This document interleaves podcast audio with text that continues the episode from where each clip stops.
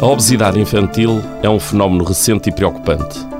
Com efeito, no século XIX era tão rara que dois irmãos com obesidade infantil, nascidos em Turim, Itália, foram passeados por toda a Europa, inclusive em Portugal, num circo onde foram observados como fenómenos extraordinários. Infelizmente, hoje em dia é comum.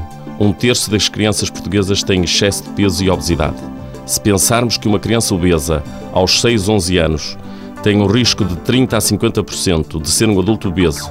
Se pensarmos que um adolescente obeso tem 75% de probabilidades de ser um adulto obeso, percebemos a dimensão do problema.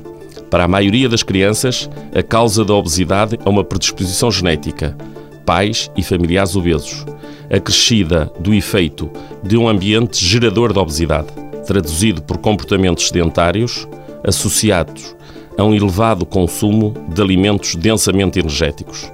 Nestas crianças, o tratamento é mais eficaz se forem utilizadas técnicas motivacionais de forma a encorajar os pais a adotarem modificações do estilo de vida, bem como medidas preventivas num contexto familiar. Para mais informações, consulte a página do Facebook do programa Harvard Medical School Portugal.